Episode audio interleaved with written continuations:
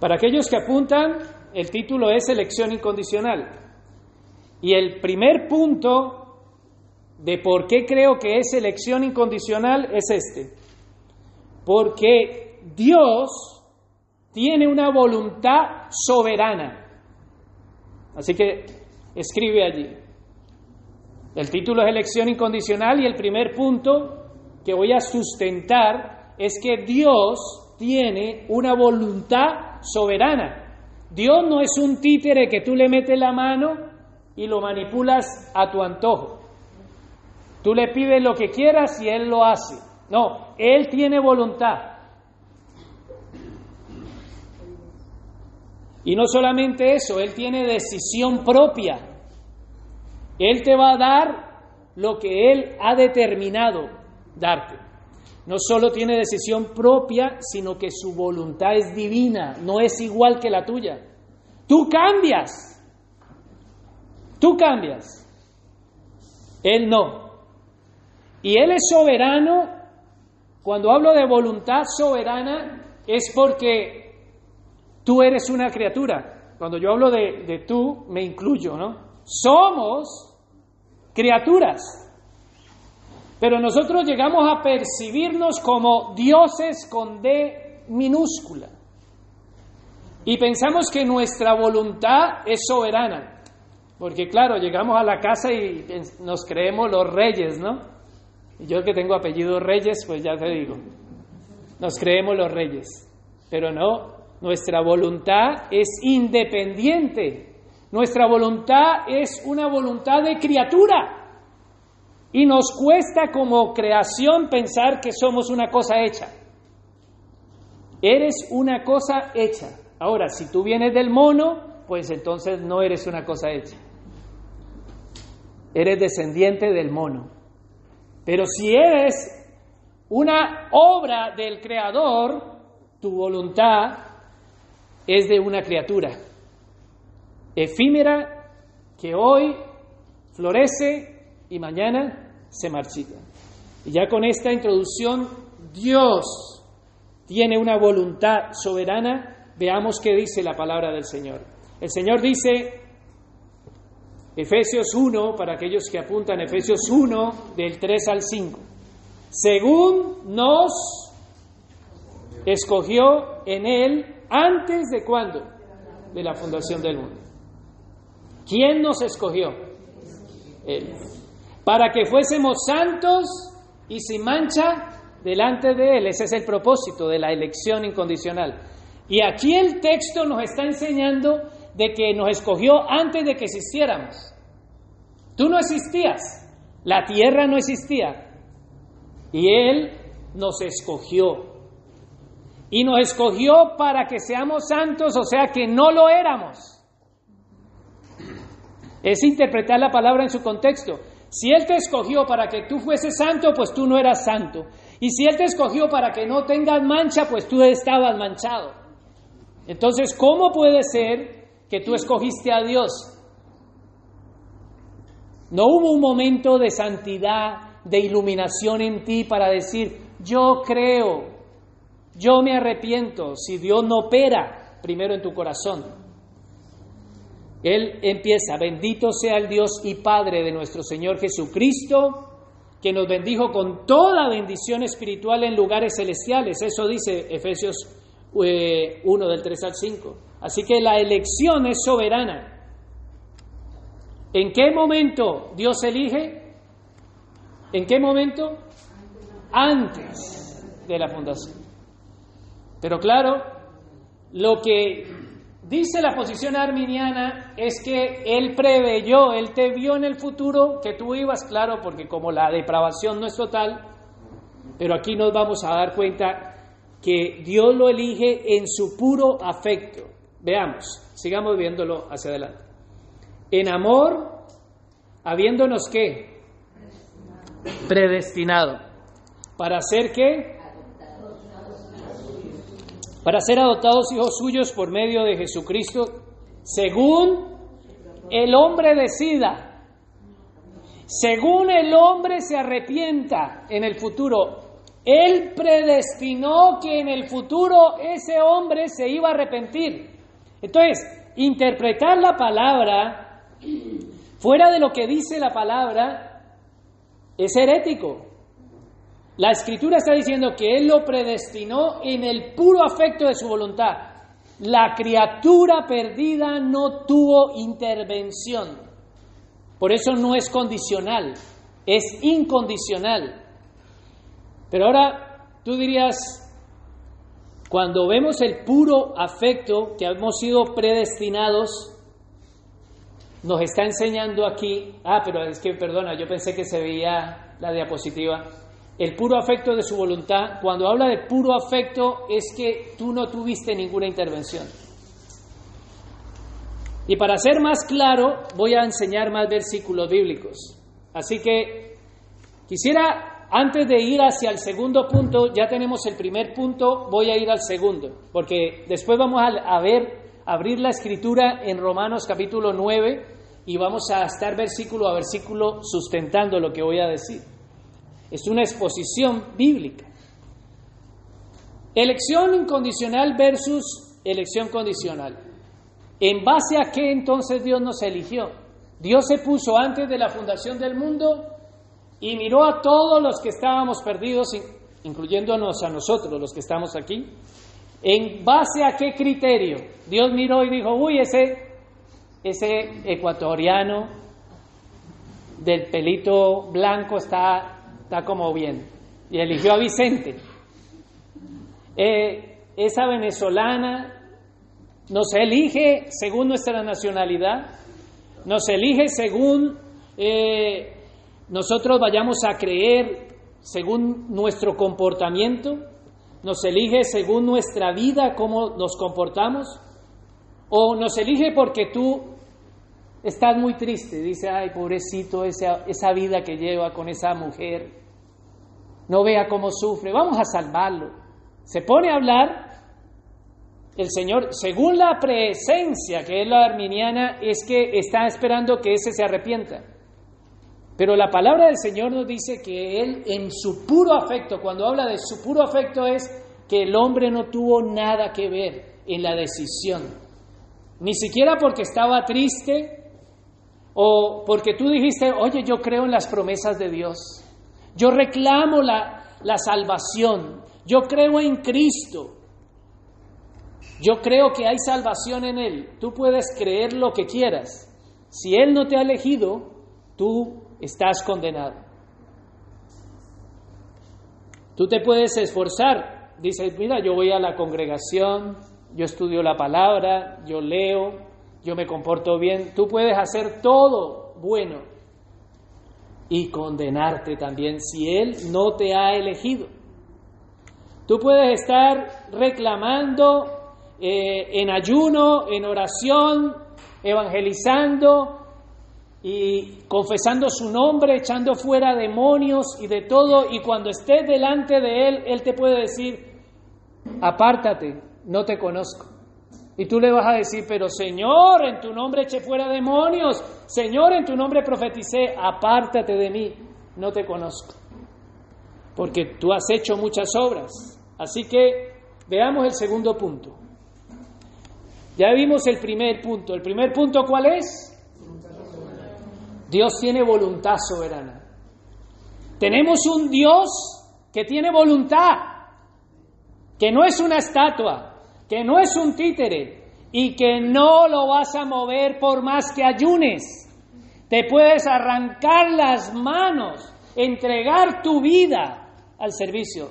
Dios elige en su puro afecto. Y el segundo punto, entonces, ¿en base a qué Dios nos elige?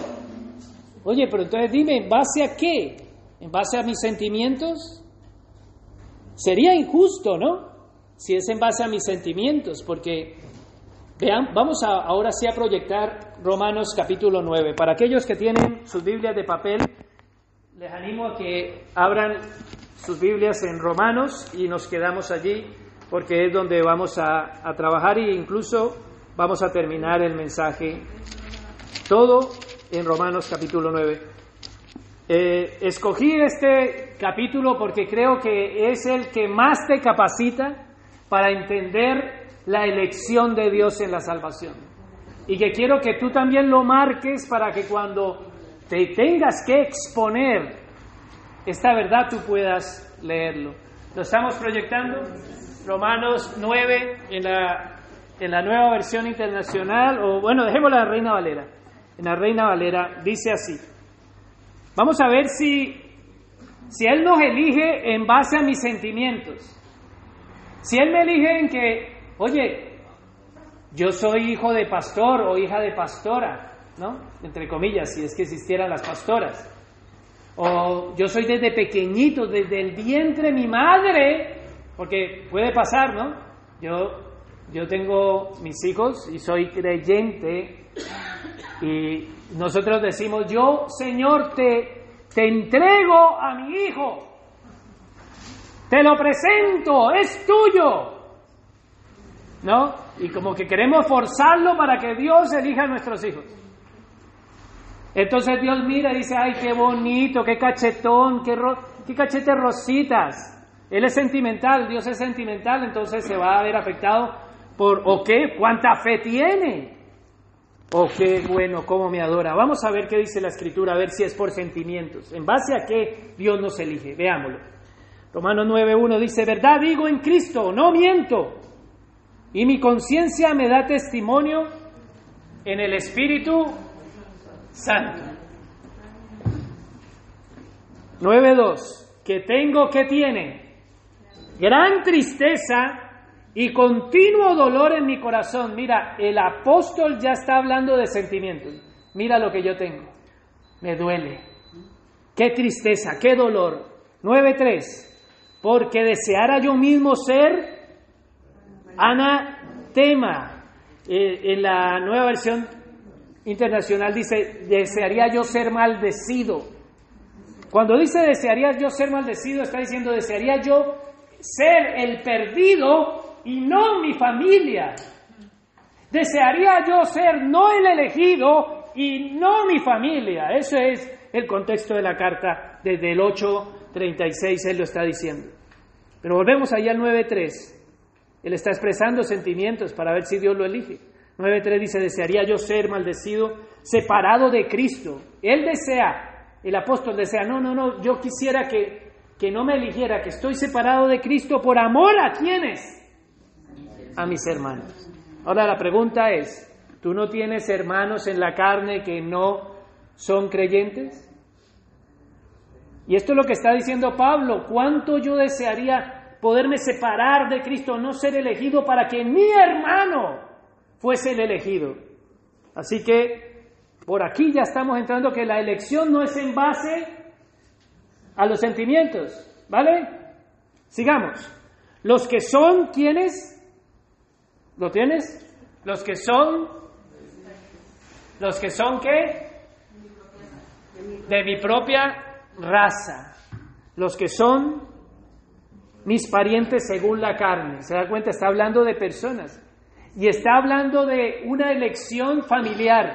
Así que la elección no viene por raza, por grupo sanguíneo. Mis hijos no son cristianos porque son hijos de un pastor. Ni son cristianos porque su abuelo es pastor. Esto no se hereda. Y cuando el Señor elige a, en su gracia a uno de los hijos del pastor para seguir, será el Señor. Pero vemos muchas falsas sectas que ponen al sucesor a su hijo. Eso va en sucesión. Aquí no hay una monarquía, aquí tenemos a un solo rey. Y aquí está diciendo en el 9.3 que la elección no es por sangre, ¿Vale? 9.4, vamos al 9.4. Él está hablando de los hermanos según la carne y en el 9.4 ¿qué dice? Que son quienes? El pueblo de Israel. Ponlo en la, en la Reina Valera para que vayamos eh, con la misma, que son israelitas, de los cuales son la adopción, la gloria, el pacto, la promulgación de la ley, el culto y las promesas. Mira que la elección, si la elección es por raza, pues ellos lo tienen todos. El pueblo de Israel, el pueblo del Señor, tiene todo. Y aún así está diciendo, no, aunque tienen todo eso, no es por eso. Y ahora pasa a explicarlo, que no es por un pacto que ellos tienen. Ahora, se podemos pensar que porque estoy en una iglesia, yo soy elegido porque estoy aquí. No, tú puedes estar aquí durante años y no ser un creyente. Y por eso yo tengo que exponerlo claramente para que nosotros podamos abrir nuestros ojos. Y yo no dejar a nadie aquí engañado, para que cuando lleguen a la presencia de Dios nadie se asuste. Diga, ¿por qué ella no me dijo? Nosotros debemos de ver la escritura en su contexto. Sigamos, así que tú puedes tener el pacto, tú puedes venir Tú puedes proclamar la ley, tú puedes conocerte la Biblia, el culto, tú puedes venir a culto todos los días y las promesas puedes creerlas. Pero mira el 5, de quienes son los patriarcas, o sea, gente como Abraham, como Noé, como Isaac, y de los cuales según la carne vino Cristo, o sea, por medio de quién vino la salvación, por medio de los judíos el cual es Dios sobre todas las cosas, bendito por los siglos de los siglos. Amén. No, 9.6. No que la palabra de Dios haya fallado, porque no todos los descendientes de Israel son israelitas. ¿Se da cuenta? Así que aquí empieza a, entrar en el contexto. No porque tú estés en Israel, o sea, un judío que está allí, no quiere decir que es hijo de Dios porque es del pueblo. No, yo soy israelita, soy del pueblo de Dios. No, aquí está diciendo, no todos son israelitas por nacer ahí. Así podría yo decir, no todos son hijos de Dios porque vienen a la iglesia. Sigamos, siete. Ni por ser descendientes de Abraham. O sea, pensar de que Dios me va a elegir porque soy descendiente de Abraham, dice no, ni por descendencia.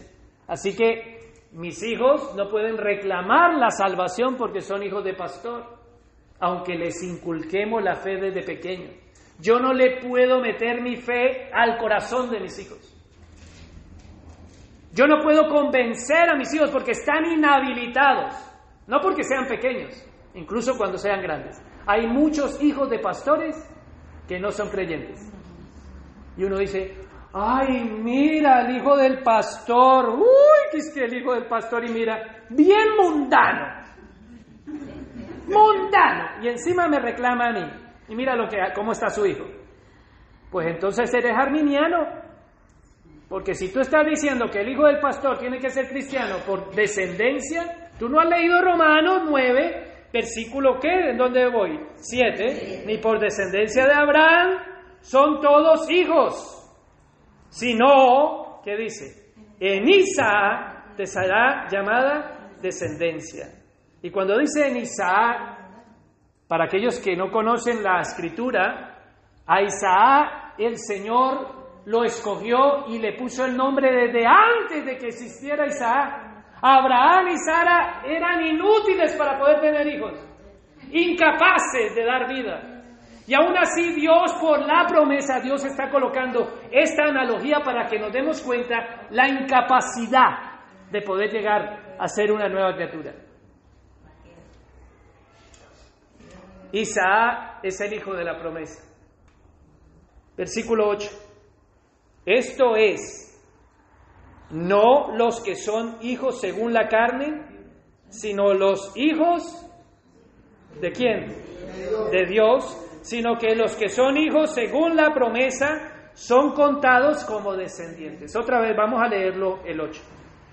Él está diciendo que en Isaac es que se llama la elección. ¿Quién eligió a Isaac? Dios. ¿Quién le prometió a Isaac? Dios.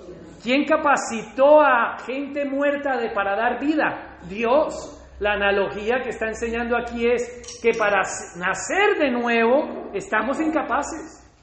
Es algo que Dios opera en nuestra vida. Y ahora dice, esto es, no son los hijos de Dios según la carne, son los hijos de Dios, sino que son hijos según la promesa, son contados como descendientes, o sea, los que Dios ha escogido. Sigamos en el 9. Porque la palabra de la promesa es esta, porque a su tiempo vendré y Sara tendrá que un hijo, que es lo que ha hablado de la inhabilidad que nos está enseñando aquí. Ahora, nosotros podríamos llegar a pensar, quiero que nos detengamos aquí, vale, y volvamos a rumear la palabra. Estamos hablando de, primer punto es por la voluntad soberana, porque el Dios a quien nosotros adoramos tiene una voluntad totalmente separada de nosotros. Y el segundo punto que estamos viendo es en qué basó Dios su elección hacia nosotros. Nos está ya dejando claro de que no es porque seamos hijos, no es porque vengamos, no es porque hagamos un culto, no es porque tengamos un pacto, no porque promulguemos la palabra. Ahora podríamos llegar a pensar, ¿y si somos buenos? Puede ser que sea porque seamos buenos, que nos elige. Puede ser. Vamos a ver allí donde nosotros nos quedamos en el 10, 9, 10. Y no solo esto, sino que también cuando Rebeca concibió de uno, de Isaac, nuestro padre,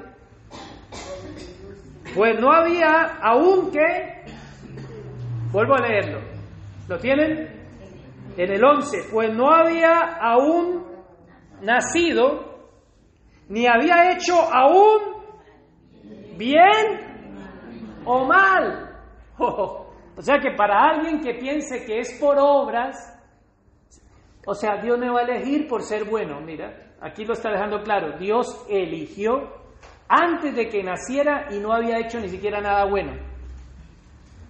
Así que no está en base la elección de Dios por hacer algo bueno, no es por obra, no es porque te portes bien, no es porque vengas aquí. Y si la escritura nos lo está enseñando, que también no es porque hayamos hecho algo malo. Lo dice, lo deja claro, ni bueno ni malo. Sigamos. Para que el propósito de Dios conforme a, la elección permanezca. ¿Se da cuenta? Dios hace la elección y deja claro de que Él quiere que todos entendamos que el propósito de Dios está en su elección, independiente a las obras que nosotros hagamos.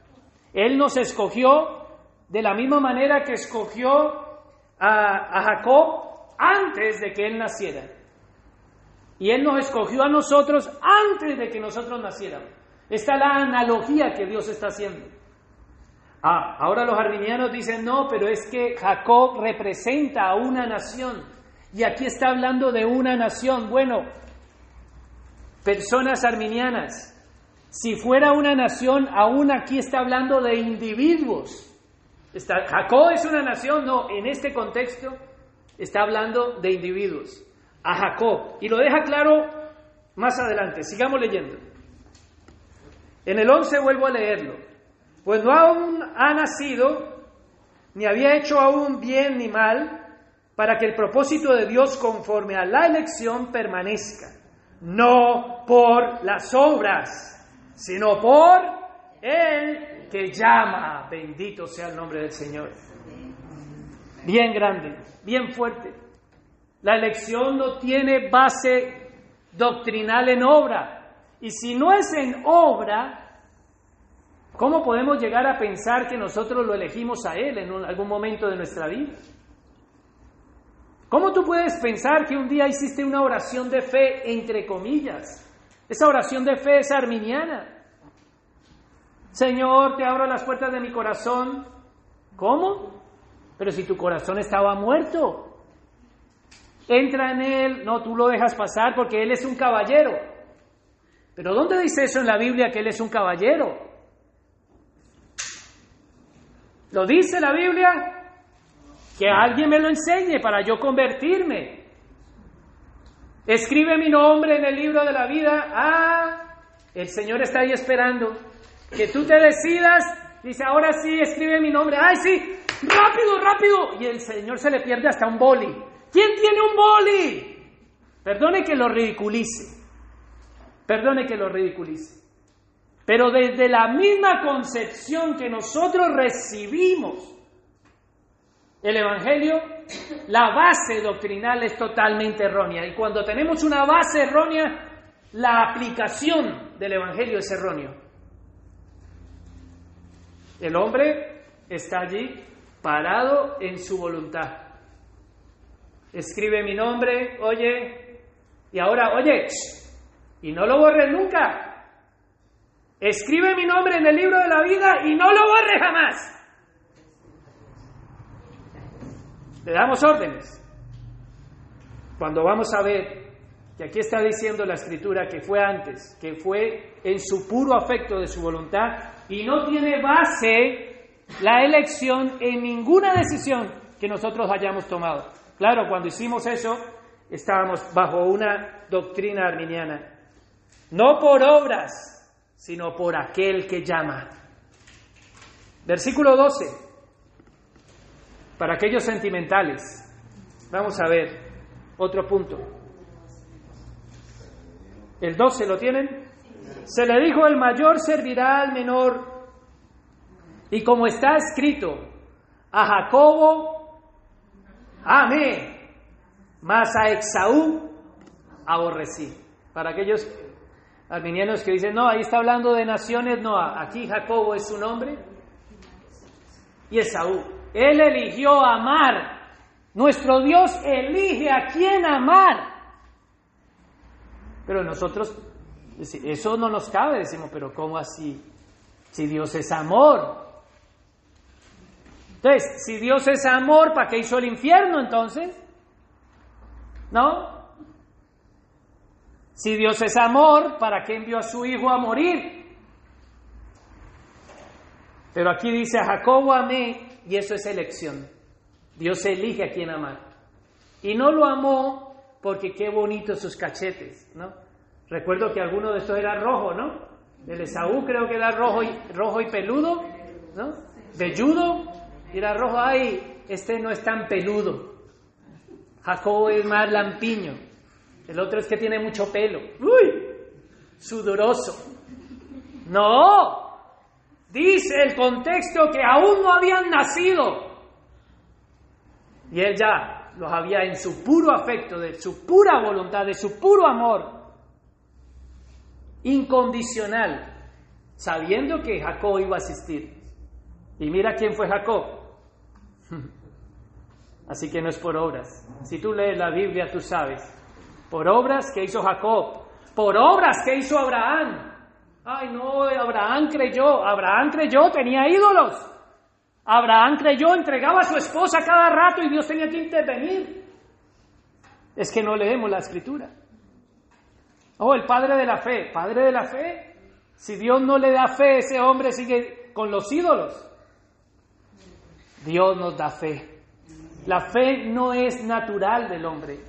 El hombre está sin fe. Y dice aquí en el versículo 13, como está escrito, a Jacob amé, mas a Esaú aborrecí. Pero entonces habrá alguno que diga, oye, qué elección tan injusta. Qué injusto es Dios.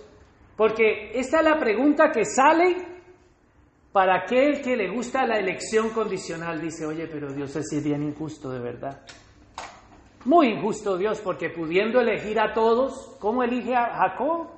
¿Cómo elige a un remanente del pueblo de Israel y no a todo Israel? Teniendo la capacidad. Sigamos leyendo para aquellos que como que no le cuadra la elección condicional. Aquí va la respuesta.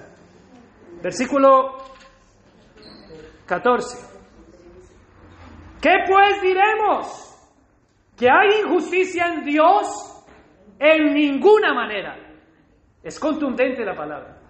Claro, porque para alguien que, que, le quita la elección condicional, cuando le quitas el orgullo, porque la elección condicional está ahí el orgullo del hombre arraigado, ese orgullo satánico, ese corazón perverso que dice la escritura, está ahí.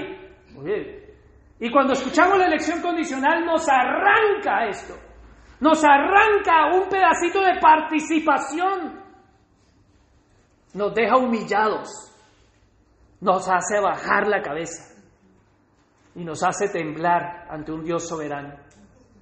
¿Qué pues diremos? El orgulloso salta. Oye, no, no, no, no. ¿Qué me vas a decir a mí con todos los años que llevo viniendo a la congregación? Con toda la ofrenda que he dado, me lo hubieras dicho antes. Y yo no vuelvo. ¿Qué pues diremos? ¿Hay injusticia en Dios? Porque elige a unos y a otros no. En ninguna manera. Versículo 15. ¿Lo tienen? ¿Qué dice? Pues a Moisés dice, tendré misericordia del que yo tenga misericordia y me compadeceré del que yo me compadezca. Esto es una espada que parte nuestro corazón. Nos deja totalmente desnudos. Y ese es mi propósito, arrancarles todo ego espiritual que haya en nosotros a la luz de la palabra. Dios se pronuncia desde el Antiguo Testamento diciendo, oye Moisés, yo tendré misericordia del que yo quiera, no del que tú digas, ni del que porque mucho grite, ay, ten misericordia. Escucha, todos están clamando misericordia. ¿Y él es sordo? No, es que él tiene voluntad soberana. Primer punto. Y como tiene voluntad soberana, él elige a quién darle misericordia. Él elige con quién compadecerse para salvarlo. Cuando habla de misericordia y compadecerse es que todas, dice Romanos 3, en este contexto hay que leer toda la carta, pero Romanos 6, 23, cartas atrás, porque hay que leerla y interpretarla en todo su contexto, dice, porque la paga del pecado es muerte, porque cuanto todos pecaron, todos están destituidos de la gloria de Dios. Todos estamos clamando misericordia, pero por más que grites tú misericordia, si Él no quiere tenerla, no la recibirás. La misericordia es un regalo de Dios. No por más que grites.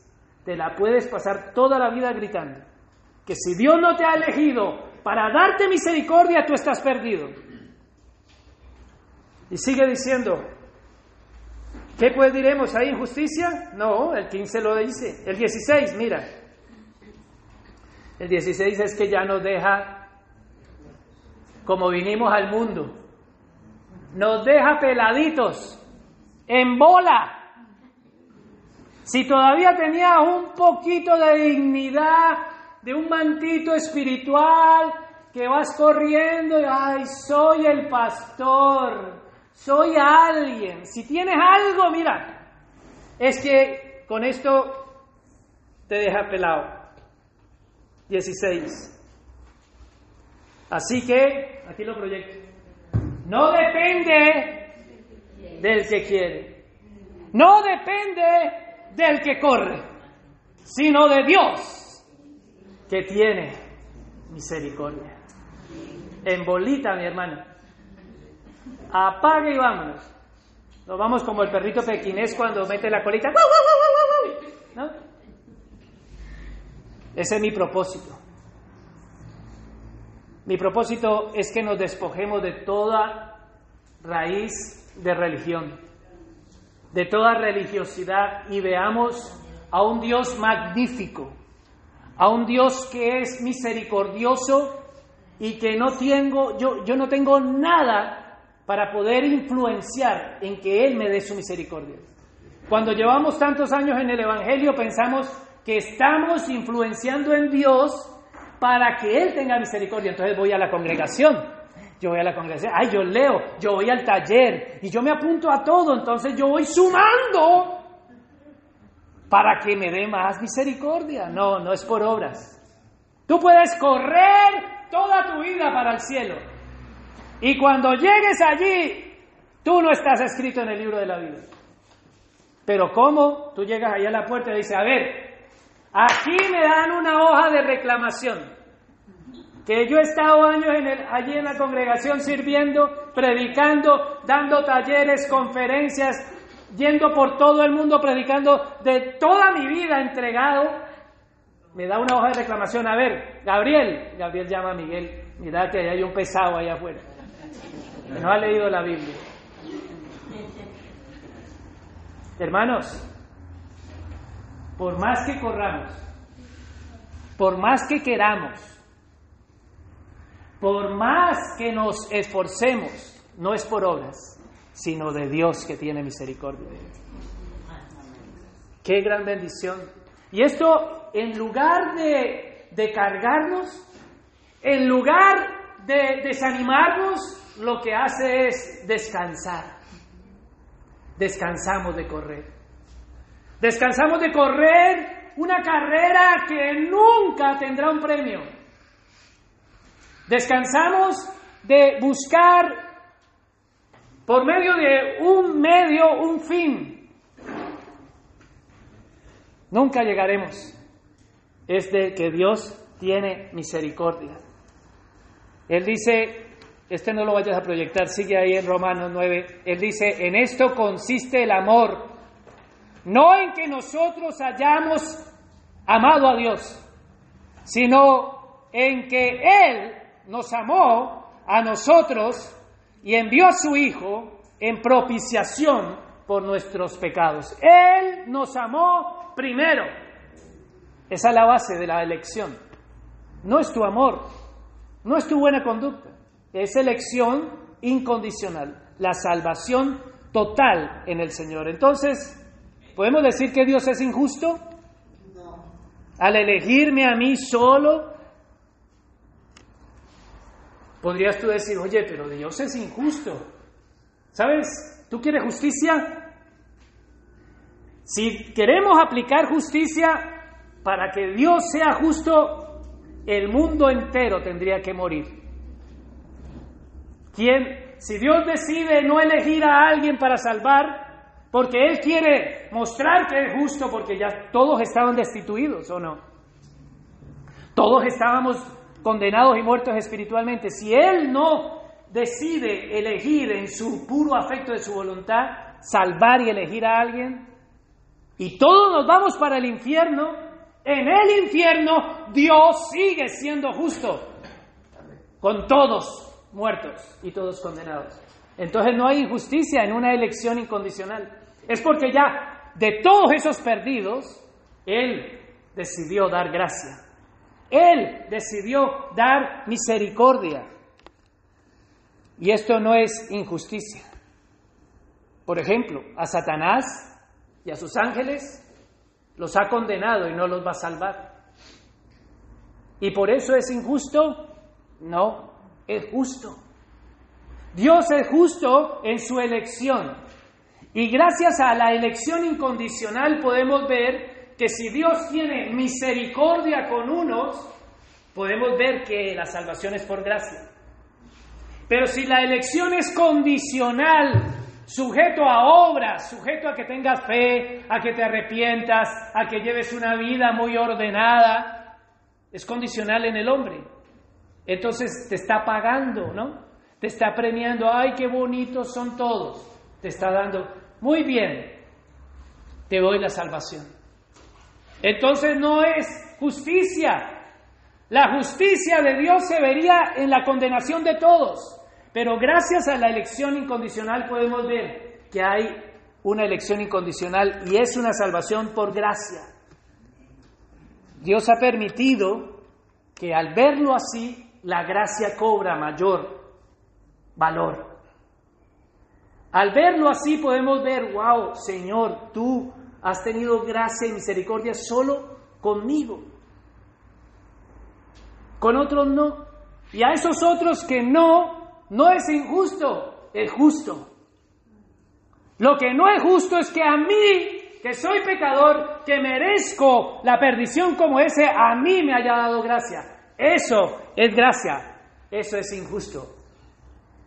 Que nosotros siendo pecadores, Dios ha enviado a su Hijo a morir por nosotros en la cruz del Calvario, para que su justicia, su justicia la llevara Cristo en la cruz por nosotros. Porque él, él dijo, tendré misericordia del que yo tenga y me compadeceré. Así que no depende del que quiere ni del que corre, sino de Dios que tiene misericordia. Y Aparte de eso, en el 9.17 lo podemos ver, porque la escritura dice Faraón, a Faraón, para esto mismo te he levantado, para mostrar en ti mi poder y para que en mi nombre sea anunciado por toda la tierra. Cuando habla de Faraón, habla, hay un paralelo. ¿A Faraón lo salvó? No. Al Faraón lo dejó endurecido, mientras que a su pueblo sí lo salvó. Y aquí vemos una elección incondicional, porque su pueblo no creía que él lo iba a sacar. Su pueblo incluso querían matar al propio Moisés. Es incondicional. ¿Tenían fe? No. Así que es incondicional. Y el 19 dice, de manera que, de manera, otra vez repite en el 18, de manera que de quien quiere, tiene misericordia y al que quiere endurecer, ¿qué dice? Wow, hermanos. Así que aquí estamos viendo una diferencia. Y cuando habla de que Él es el que quiere, se da cuenta que no es condicional. Por eso el punto de vista arminiano de que es el hombre que quiere, pues aquí la Biblia está diciendo que no. La Biblia está enseñando que Él es el que a Él quiere. Ese que está duro, lo deja endurecido. Pero a ese duro Dios lo quiere emblandecer, le da vida nueva. Y ese es nuestro caso. Incondicionalmente estábamos endurecidos como faraón y el Señor nos ha dado un corazón de carne, un espíritu nuevo, como dice Ezequiel, la mente de Cristo. Ahora tenemos un nuevo deseo, una nueva voluntad. Ahora amamos a Dios. Antes no lo amábamos. Ahora amamos la luz y aborrecemos las tinieblas. Ahora tenemos un nuevo deseo. Por eso cuando pecamos nos sentimos tan mal. Por eso cuando pecamos hay alguien dentro de nosotros que se contrista. Por eso cuando pecamos no estamos tan duros, pero el que está duro cuando peca no siente nada. Está endurecido. No siente remordimiento. Pero cuando el Señor opera en nuestro corazón incondicionalmente duro, porque nosotros tenemos el mismo proceso para la salvación, la regeneración es primero. Entonces ahora tú te contristas. Tú ves el pecado, tú dices, tú perseveras. Y el versículo 19, y voy terminando, hermanos, dice que el 18 dice al, que, al quien él quiere. No quiero que pasemos del 18. Vuelve al 18, por favor.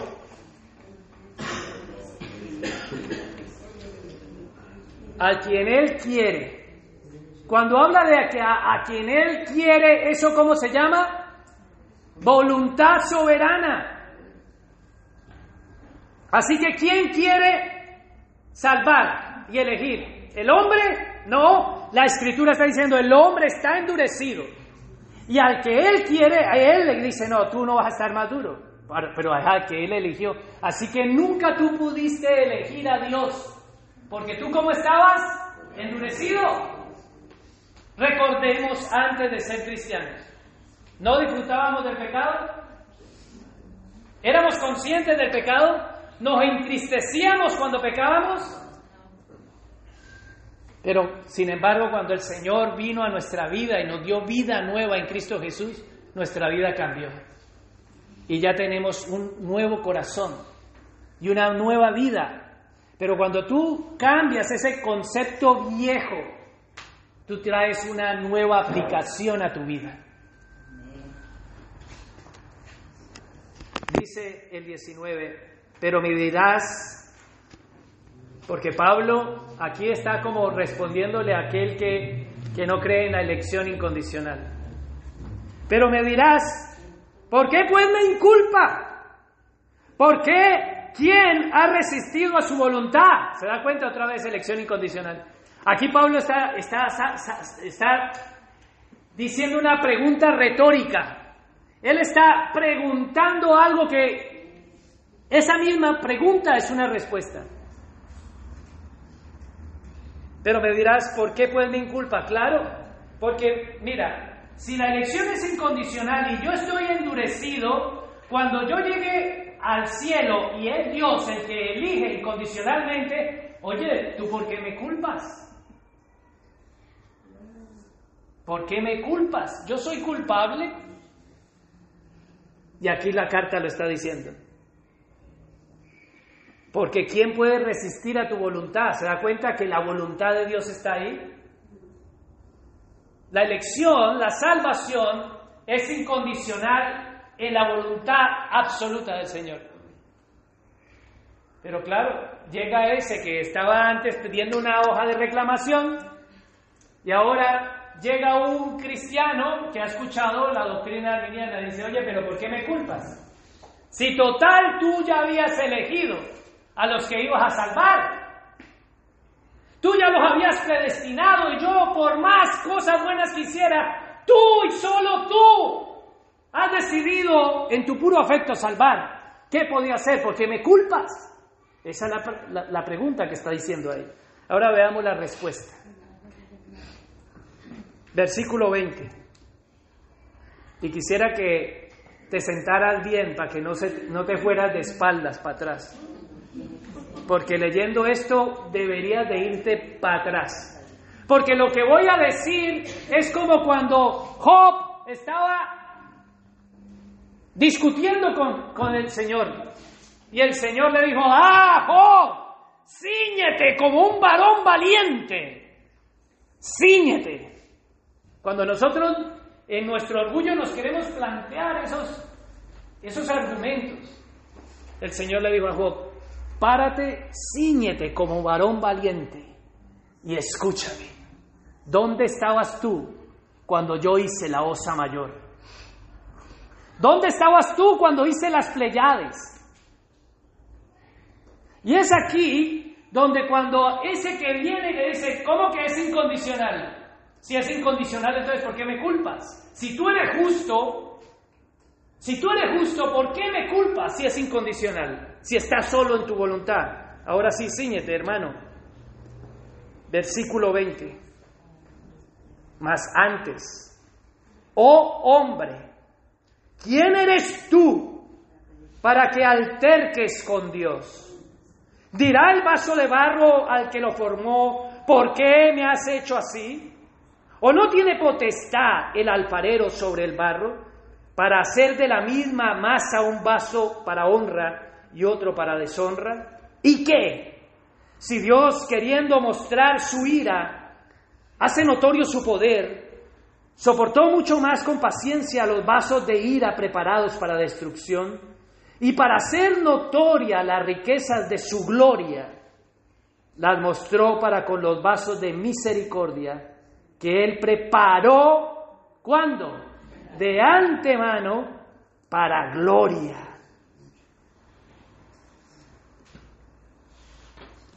Aquí habla de dos vasos.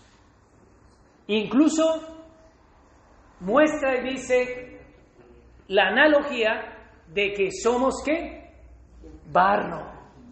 Y se nos olvida que somos. Somos polvo eres y polvo serás. Y no hay uno aquí que pueda elegir, pues yo no. Yo soy de plástico. No, cuando tú te mueras te van a comer los gusanos y te va a volver polvo, todos. ¿Quién dio esa, esa ley? Él en su voluntad. Y dice, tú que eres polvo, me vas a decir a mí que soy el alfarero, ¿qué tengo que hacer? Pues yo quiero que sepas que he hecho unos vasos para misericordia, para que en esos vasos de misericordia la gente pueda ver qué es la misericordia. ¿Cómo Dios va a poder ver la misericordia si no deja el plan así? Porque si manda a todos al infierno, ¿qué, vemos de, ¿qué atributo vemos de Dios? La justicia. Todos en el infierno, Dios es justo, diríamos, desde el infierno. Dios es justo. Pero como Dios ha dado misericordia para vasos de ira, que dice la escritura, podemos decir Dios también es misericordioso. Es la manera y el plan que Dios ha planteado para enseñar sus atributos a nosotros, las criaturas de sus manos. A los cuales también ha llamado, esto es, a nosotros, dice el 24. No solo los judíos, sino también los gentiles. ¿Se da cuenta? Aquí para aquellos que dicen, no, es que la elección que está hablando ahí es solo condicional para el pueblo de Israel. No, aquí mete a los gentiles, que somos quienes? Nosotros. Así que la elección no era solamente para la salvación, para el pueblo judío, era solo para ellos. Y aquí él le está mostrando, no, no, no, no, la salvación es para judíos y para gentiles y de entre esos a los que yo quiera salvar. Y termino diciendo, como también en Oseas dice, llamaré a pueblo mío al que no era mi pueblo. Y a la no amada, amada. El lugar donde se les dijo, vosotros no sois mis pueblos, allí serán llamados hijos del Dios viviente. Qué gran bendición, hermanos. Y pasemos hasta el 29, porque el tiempo se me fue. Versículo 29. Y como antes dijo Isaías, si el Señor de los ejércitos no nos hubiera dejado descendencia como Sodoma, habríamos venido a ser y a Gomorra seríamos semejantes. Si el Señor no obra, seríamos destruidos como Sodoma y Gomorra. Lo que está diciendo es, ¿qué merecemos? Lo que cayó en Sodoma y Gomorra que es la ira de Dios, eso es lo que merecemos. Pero si el Señor de los ejércitos no hubiese obrado en misericordia, en su elección, así que ¿qué era lo que merecíamos? La ira de Dios. ¿Y qué es lo que se nos ha dado? Su misericordia. ¿En base a qué está la elección? ¿En base a nosotros? No. En el puro afecto de su voluntad. El propósito. Y en estos ocho minutos que me quedan, el propósito de la lección, tercer punto y último. ¿Cómo podemos entender entonces qué propósito tiene la elección? ¿Qué propósito? Este es el propósito, mira, lo dice la escritura. Efesios 1, 3 hasta el 5. Dice, bendito sea el Dios y Padre de nuestro Señor Jesucristo, que nos bendijo con toda bendición espiritual en lugares celestiales, según nos escogió en Él antes de la fundación del mundo para que fuésemos santos, sin mancha delante de Él. En el, en el 1.5 dice, en amor, habiéndonos predestinado para ser adoptados hijos suyos, según el puro afecto de su voluntad, y aquí es donde termino con esto. ¿Para qué Él nos eligió y cuál es su propósito? Para alabanza, el 1.6, para alabanza de la gloria de su gracia. El que entiende la elección incondicional ve la gracia de Dios de una manera gloriosa. El que se para en el punto doctrinal de la elección incondicional puede experimentar en su vida el peso de gracia que ha recibido. Y la gracia se potencia pero el que está en una elección condicional, él se está portando bien, él está haciendo obras, él está generando fe, él va a recibir un mérito cuando llegue allí delante del Señor. Pero el que está en una elección incondicional, en el puro afecto de su voluntad, lo único que sale de él es alabanza para la gloria de su gracia. Él está convencido y dice, gloria a la gracia al puro afecto tuyo, Señor, porque lo que yo merecía es tu ira. Y en tu puro afecto tú me has dado salvación y vida eterna. Qué gran bendición, iglesia. Vamos a estar persuadidos de esto, que el que comenzó la buena obra, ¿quién comenzó la buena obra? ¿Cuándo la comenzó? Antes de la fundación del mundo. Habían nacido ¿Tú hiciste algo? ¿Tú cómo estabas? Muerto espiritualmente. La gracia se potencia. Porque cuando la elección es incondicional, Él empezó la obra. Pero cuando la elección es condicional, yo tuve fe, yo me arrepentí y yo vivo una vida buena para que allí me den un premio. La salvación es del Señor. Aquel que comenzó la buena obra en vosotros, ¿qué hará? ¿Qué hará? La perfeccionará hasta el día de Jesucristo. Qué gran bendición. Pongámonos en pie y vamos a orar y a darle gracias al Señor por una salvación tan grande.